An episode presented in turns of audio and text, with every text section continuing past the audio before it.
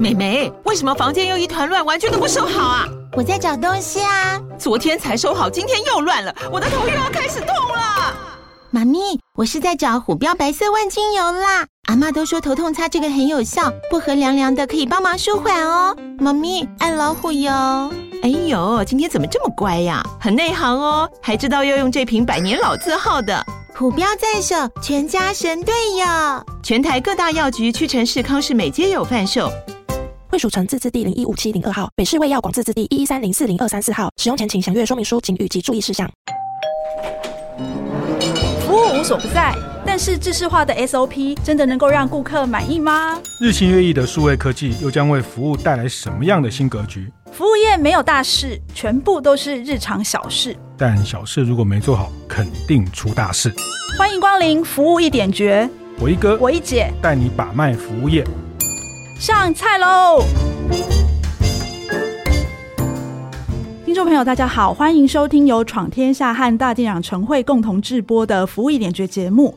我是天下杂志副总主笔王一之，我是大店长读书会创办人游子燕。哇，今天我们想要来讲一个闪闪发亮的主题，这样子讲一个越听肚子越饿的主题啊。对，而且我们又是在吃饭前 录这一集，这到底是怎么好呢？啊、是来讲我们这个一枝姐前阵子亲临的一个星光大道。哎，你有去走那个星光大道吗？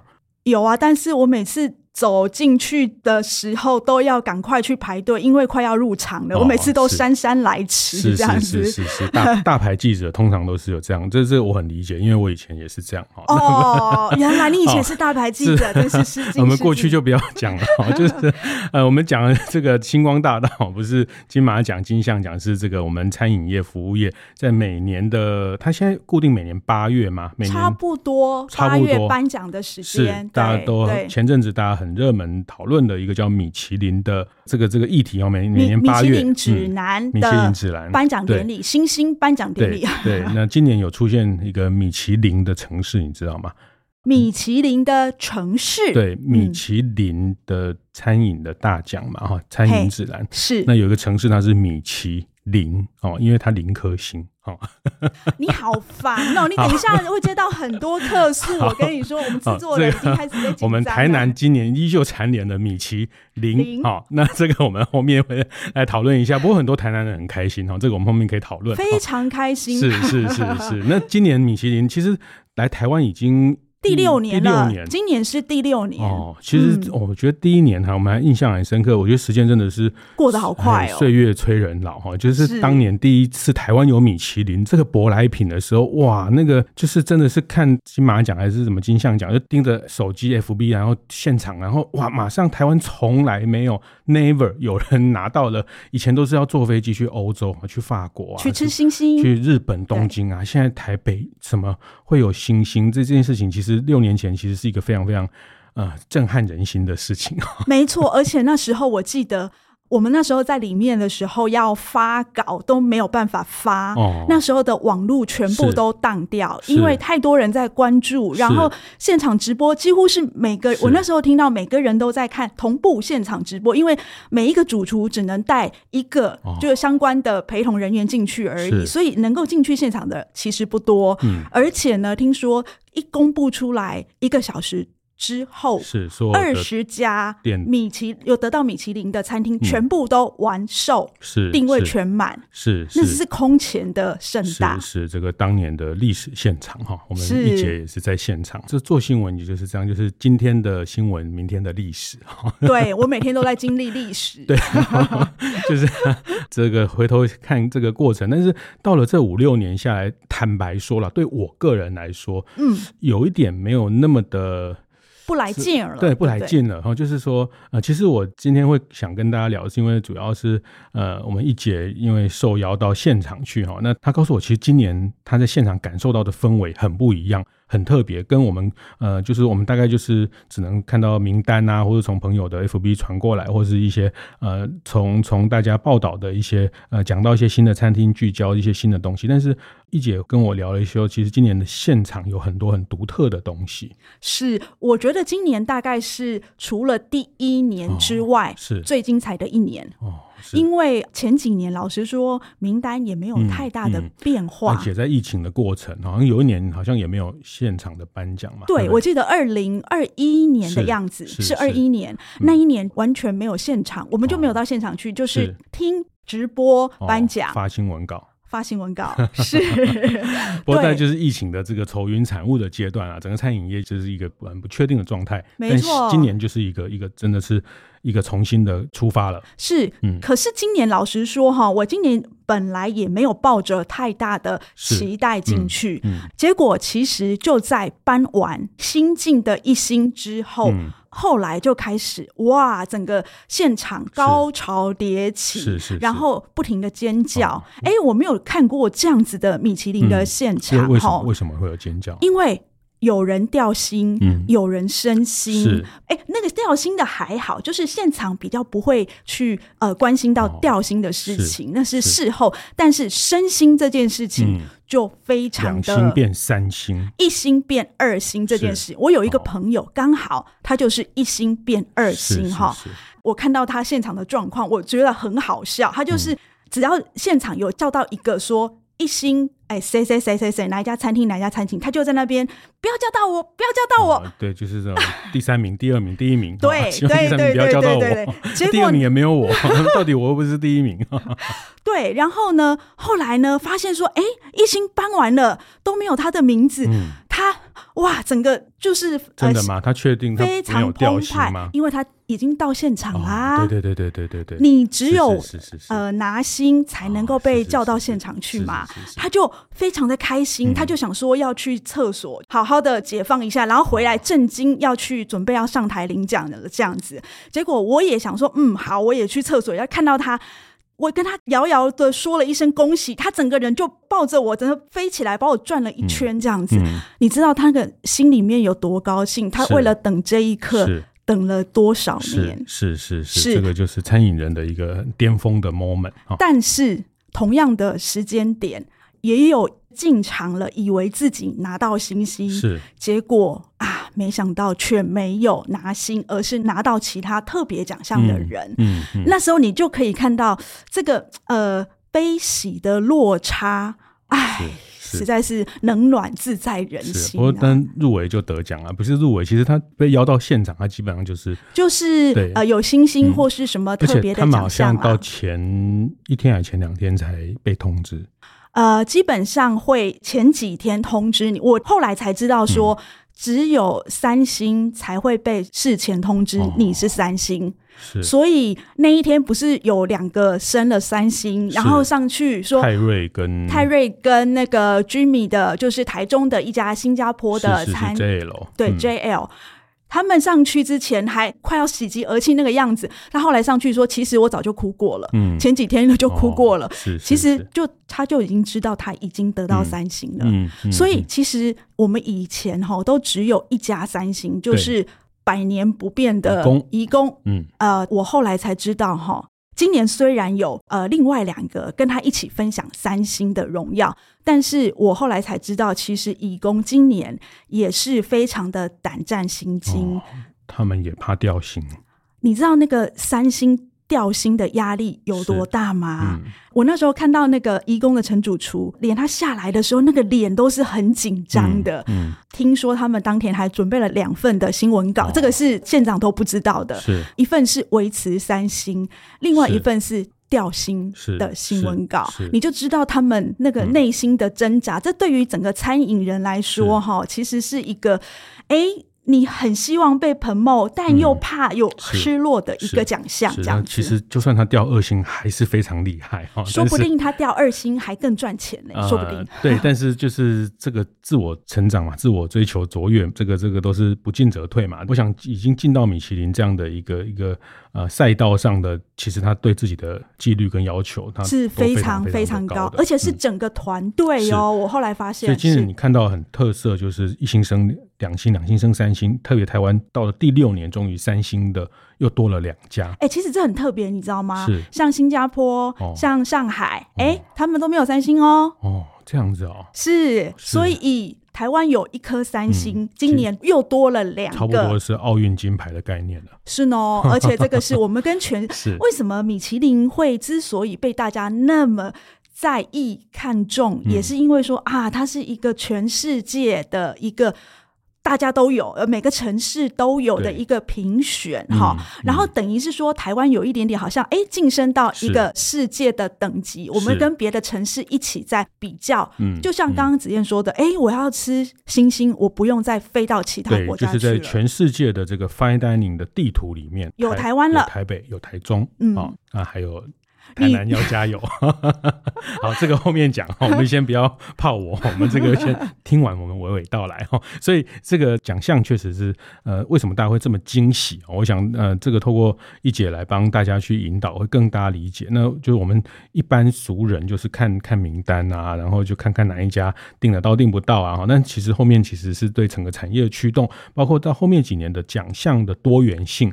像我们这几年常在福一点觉，像那这次一姐也及时的报道了最佳的外场啊，也是这几年新增最佳的新人，呃，新主厨年轻主厨奖是，还有侍酒师。侍酒师，对，对，对，以前大家都不太会在意侍酒师哈，侍酒师今年是第第二年，第二年，第二年，最佳主厨今年是第三年哈。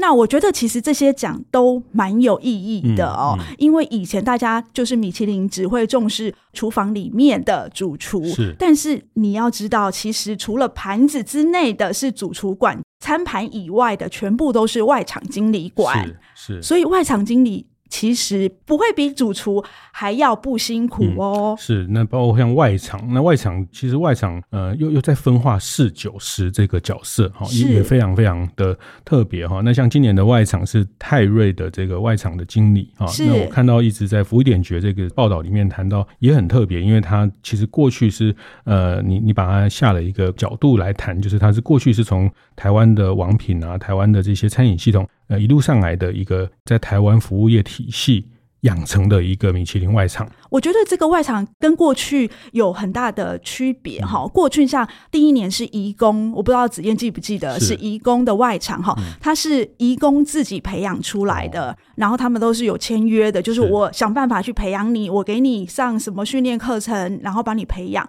然后呃，第二年其实你记得有来过我们节目的颜之华的 Pauline，他也是颜之华训练出来的，他带他去国外的星星啊，去吃啊，去养成这个外场经理非常非常的特别，他是从。TGI Friday 服务过美式，对，然后再来呢，到我们的王品，是他说王品教了他很多的说菜技巧，然后接下来到赫士蒙，赫士蒙现在也是 Fine Dining 的外场的培训中心。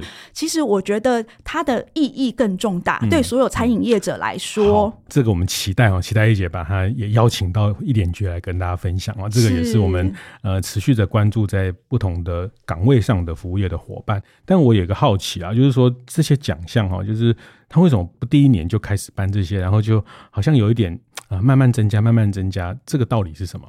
哎呦，我其实哈以前米其林来之前哈，人家都跟我说，哎，这就是一个商业嘛，这就是一个 business 嘛。嗯、是我那时候不是很懂哈，哦、我那时候没有办法摸到诀窍哈。嗯、但是从第一年到第六年，哎，其实我觉得。哎，还真的是商业考量嘛？哦、就是你看到第一年，嗯，哎，大家很兴奋，对不对？对。第二年，哎，定位好像就少了一点，嗯、好像你知道，哎，不过就是那些餐厅嘛，哦、哎，我也吃过啦，好像也没什么特别的。嗯、第三年，哦，又是这几个，嗯、哦，好吧。到了第四年的时候，他就加一个进来。哦，哦，我记得好像是年轻主厨跟外场经理一起加进来。然后你就可以默默看到他多了 sponsor，嗯，就是年轻主厨有一个 sponsor 的单位，有一个赞助的厂商，然后呢，那个外场经理又有一个赞助的厂商，哎，不错哦，我们引起了我们的关注。其实如果你在外场，你不是主厨，你如果在外场表现好，你也有机会被看到。这个是第一个，第二个是米其林他们的收入也增加不少呢。然后呢，今年。我们常常私底下在那边聊说，今年根本就是星星大放送啦。哈、呃，我记得第一年是二十家餐厅，是。今年呢是四十四家餐厅都有星星了，星星堆满天了，是了，满天飞的星星。那今年我到底为什么会有这样的结果呢？哎，我我会觉得哈，其实你就对照这几年的餐饮的市场的起起伏伏，大家疫情啊什么，其实你不觉得他把这个 今年因为疫情也解封了，整个市场也要蓬勃发展了哈，所以在这个时候把这个呃星星也好，或是让这个市场的炒热，让这个餐饮业更多的关注哈。那因为这个牌就是这时候打才更漂亮嘛哈，就就是去年前年如果疫情的时候，就纵使这些餐厅这么厉害，但是大家又不方便出门。其实他那时候就不会打这样的牌，我我的猜想是这样哈。那他米其林作为一个商业哈，也有很多朋友有时候问我说，哎，那比较不是餐饮圈的朋友，他们也好奇，那到底米其林靠什么赚钱哈？呃，那其实这个呃餐饮圈大概会比较熟悉，它其实最早跟米其林轮胎，它确实就是米其林轮胎开始为了呃在一百年前这个为了让人们。呃，没有到一百年了，大概有啦，差不多了，一百年前，了。为了让人们买了车子之后的可以跑远一点，去不同的地方，所以轮胎就会磨耗，磨耗就会再买新的轮胎，所以他们出了这个旅游的美食的指南哈。对，所以它确实小红书确实也是一个商业的开始。那以在六年前进到台湾，也确实是台北市的观船局，台湾的这个呃交通部。观光局对，现在是观光署，中央跟地方很努力的把它争取进来哈，很努力，当然是要花点钱哈，就是预算哈，呃，我们大家纳税人缴的钱哈，不错啦，我们餐饮业有蓬勃发展，是是是是是是，所以所以他靠这个经营奖项颁奖，其实是一个商业，那我觉得这个也是呃它的核心在这件事情上。那当然，所以我觉得，如果理解它的商业核心的本质，包括刚刚一姐提到的小红书，它其实过去是全世界最畅销畅销的一本书，嗯，是，但它现在也不卖。但是它二零二一年，记不记得那一年是疫情？哦，那疫情呢？那一年同时我们是线上的颁奖，那同时他也告诉我们说，哦，我们小红书从现在开始就不出喽哦，原因呢是为了环保，ESG 永续很好，但很重要的一点是。其实也没有卖的像以前那么好了啦。是是，是，是。那其实这一次呢，拿到那么多星星，其实还有一个我们觉得私底下猜想的原因，就是今年我们观光局也续约了哈。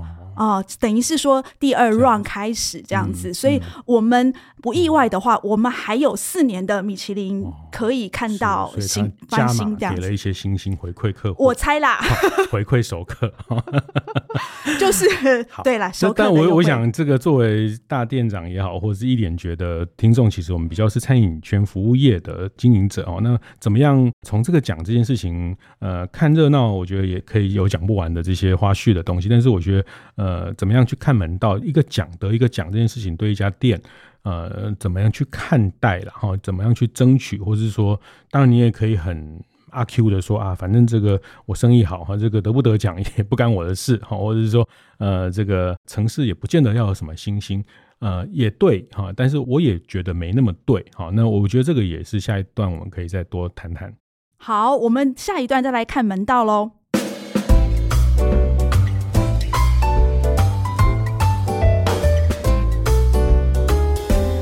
回来服务一点觉得现场哈，我们刚刚讲了很多这个呃，今年米其林指南的颁奖典礼的现场哈，有一些花絮。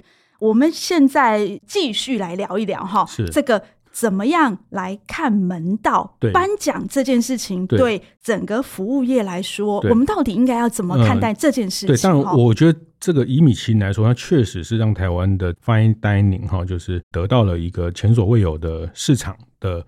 成长哈，以前吃一桌大概三千块哈，现在三千块连一客都不见得吃得到哈。那呃，那这个，欸，但是我觉得这个我我的观察特别深刻哈，因为其实我在米其林来的前一年，我曾经写过一篇报道哈，就是以前我不知道大家还有没有印象，就是有一家餐厅叫做 Stay，对，三二行馆他们的。呃的二代对来开的，先生对对对，邱先生开的也不错，非常好，是的，也把法国的这个米其林的主厨带过来，请来台湾。老实说，我觉得那样那时候的 fine dining 的风气不太盛，是是。然后，所以其实他经营的也还蛮辛苦的。那我觉得那时候其实有听到一点点风声说，说、嗯、啊，米其林要来台湾了，米其林要来台湾了。可是，一直只听到楼梯响，没有看到米其林来这样子。嗯、那他一直在犹豫，我到底要不要撑下去？嗯、但后来他就决定把它 close 掉了。哦、但是，你有没有发现现在？一天到晚都有人在开 fine dining，是，尤其是中南部，哦、他们呃很多建商，他们有了一点点的资本之后，嗯、他就会去国外去找一些哎是还不错的年轻主厨来台湾开、嗯、建筑业啦、科技业啦都有等等哈，都有都会来来挹注了这个餐饮的高端。那粗略来说啦哈，以我的理解，就是所谓 fine dining，大概粗略来说，大概就是呃，在一个晚餐大概在一百美金这个概念哈，这个上下。呃，为大概三千多的这个概念，那其实这个事情在呃七八年前的台湾是非常罕见的，而且是除非吃鱼翅鲍鱼才会到这个程度哈。那呃，现在我们的这个米其林餐厅，像这个刚刚讲到的泰瑞哈，这个三星的餐厅啊，它一定没有鲍鱼鱼翅啊，它一定把台湾原生的食材做了一个新的演绎等等这些东西啊，都是在米其林来了之后，因为法餐的某一种呃烹调的一种规格，或是法餐的架构。鼓励了很多这样的东西，那对整个产业我的看待哈，那这是对整个产业它拉高了这个餐饮价格的天花板啊。我我我向来都是在任何场合我都这样讲，我向来都支持呃拉高这个产业的天花板。我我们都知道，我们都知道。对对对，那那因为拉高天花板之后，其实我们往下再往中价，中价再往高价的空间就多了哈。那我觉得现在拉高天花板六七千七八千。呃，一客都很多，很好哈，我觉得很好，但是吃不起是我的问题哈。是，但是我觉得有有市场可以去支撑。那像呃泰瑞也谈到，他们七到八成都是甚至观光客啊。那其实确实就像我们刚谈的，过去坐飞机去东京、去巴黎吃米其林，那现在也会有人坐飞机来台湾吃米其林，这个就是带进比较。呃，含金量好的观光客哦，那这个就是透过餐饮驱动的产业的部分啊。那这是我觉得对产业当然是一个很好的鼓励。没错，呃，除了价钱之外，其实我觉得更重要的是那个创意啊，是就是说，哎，fine dining 在创意的那个激荡上面，其实呃是更会驱动整个产业去追求新的突破的哦。像那个泰瑞今年的新的三星餐厅哦。老实说，我去吃过一次，但我还是没有很懂要吃什么这样子。嗯、你下次带我去，你就会懂了。真的哦。对。好。但是我觉得开始对饮食的这件事情有更多的讨论跟创意进来。没错，没错。但开一家两星、三星哦，要开到米其林餐厅，确实也是呃某一种程度的。军备竞赛哈，这个东西要好看、好吃，然后好拍，然后氛围、服务、言事有事的专业等等这些考虑哈。但是我我想，呃，因为我们也不是在帮米其林业配哈，但我们也欢迎被欢迎业配，欢迎业配。就是我会回到中性的角度来讲，就是我特别想要跟一姐也聊聊，就是对一个店家来说哈，怎么看待得奖这件事情啊？那我我我觉得得奖这个事情，大家会有两种。心态啦，有一种就是啊、想要去投资啊，成为名店啊，生意就会好哈。那那，确实有人一开店就以这个为目标，以这个为规格去去设定哈。那我觉得另外一个就会觉得啊，这个米其林也是一种标准而已。确实同意，非常同意哈。就像呃，我们很多台南的好朋友就觉得啊，最好都台南都不要有星哈。但持平来讲啊，台南的政府，台南市政府也花了钱，也跟米其林签约，不然米其林也不会去台南。台南市政府也一直的在有没有签约，我们不知道啦。当然有啊，不然怎么会这个去去评选？没有啦，那个人家观光署有特别照顾台南呐。哎，这样也不行啊。我们 我哎，我跟你说，其实当时米其林要来之前，是我跟那个美食家叶以兰哦，我们两个就在讨论这件事情哈。那时候第一次想要跨出台北的时候，叶以兰就说。希望他不要来台南，是。然后我就说，希望米其林不要来台中，嗯嗯。然后我们两个就互看一眼，就说为什么？到底为什么我们都不希望米其林来？哈，其实我觉得我们还我啦，我自己蛮阿 Q 的。我觉得米其林来，它会改变了是台中的一些餐饮的生态，哈。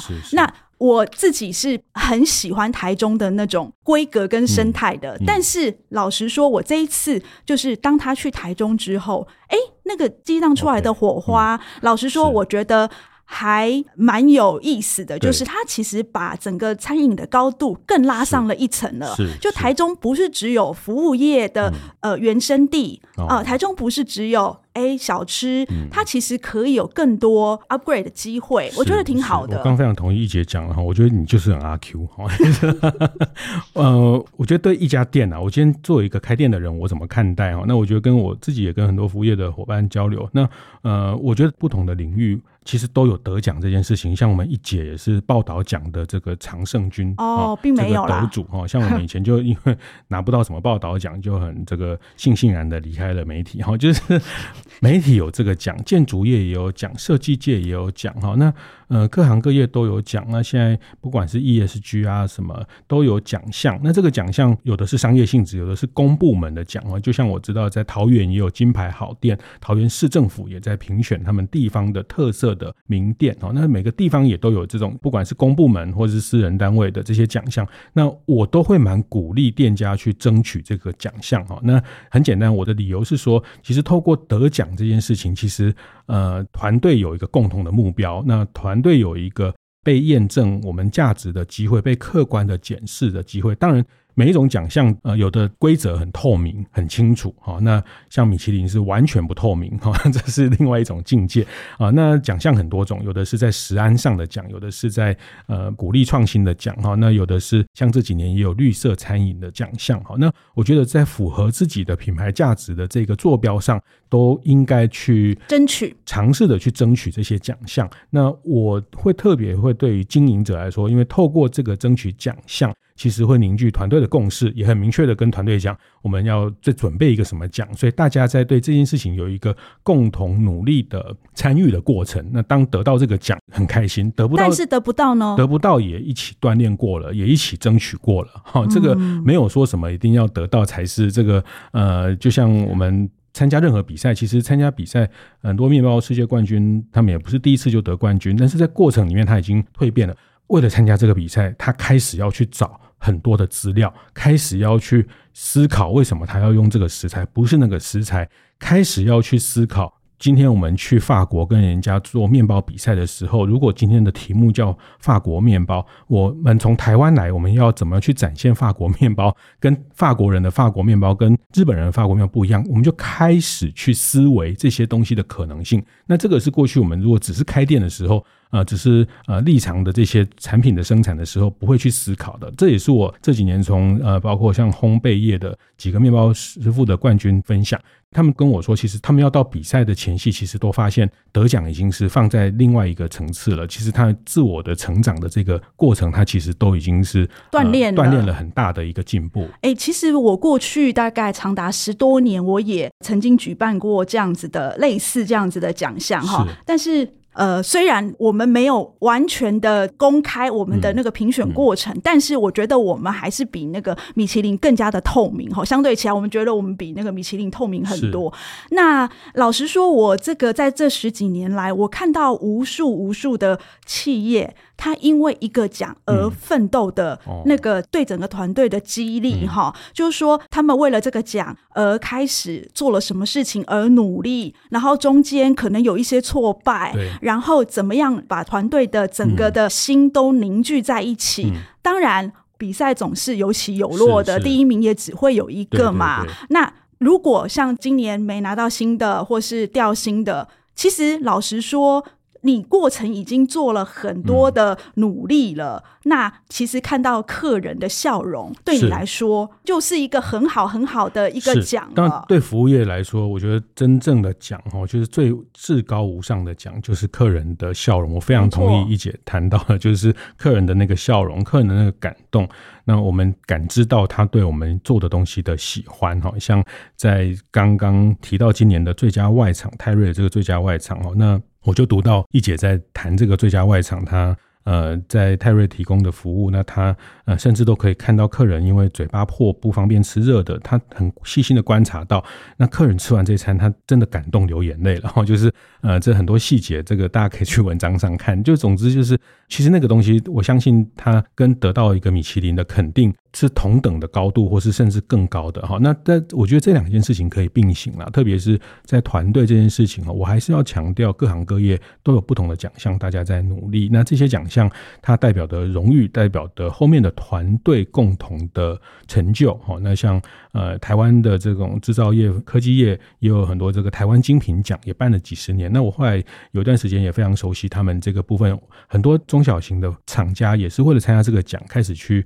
那发现，哎，我们品牌的这个故事、品牌的定位、品牌的价值，要去重新梳理这些东西。那那争取这些东西，要怎么去告诉评审？呃，我们的价值跟人家不一样。那我们除了产品之外，做了包括对社区的贡献、对环境的贡献、对这个 ESG 也好的这个，包括对员工的成长的这些东西，这个价值我们怎么去经营？那开始其实就会去检查或。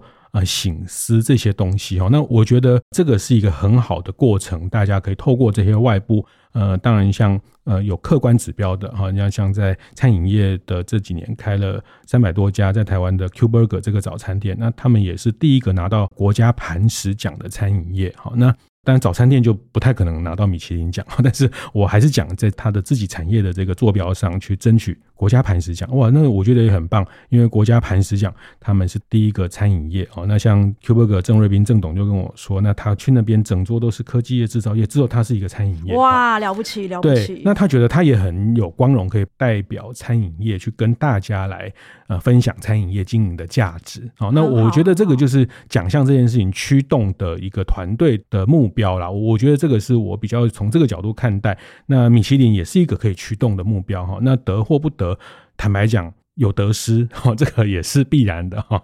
这个努力跟目标其实都是店家在不同的品类、不同的呃领域上可以去争取、可以去思考。哎，我非常赞同子燕说的哦，因为我记得我我呃去年。第一次去乌马的办公室的时候，嗯、就发现他们有一摞一摞的那个纸的一些一一包一包的，然后我就说：“你们这个要干嘛？”他就说：“这个都是为了要参加我们台中市有一个叫幸福职场的一个奖，嗯、所以呢，他们为了这件事情，他们做了很多关怀员工，然后进而让员工可以好好的去服务顾客的事情。嗯、然后他们连续七年拿到了，嗯、所以他们非常的以自己拿到这个奖为荣哈。”呃，我觉得这个奖真的是对于一个团队的凝聚度，真的有非常大的，而且它它也有管理上的意义哈，就是透过外部的方式来检核我们在做这件事情上的这个程度是不是有有达到差，或者对，或是达到业界的一个一定的标准哈。那从管理上是有它的呃努力的意义哈。那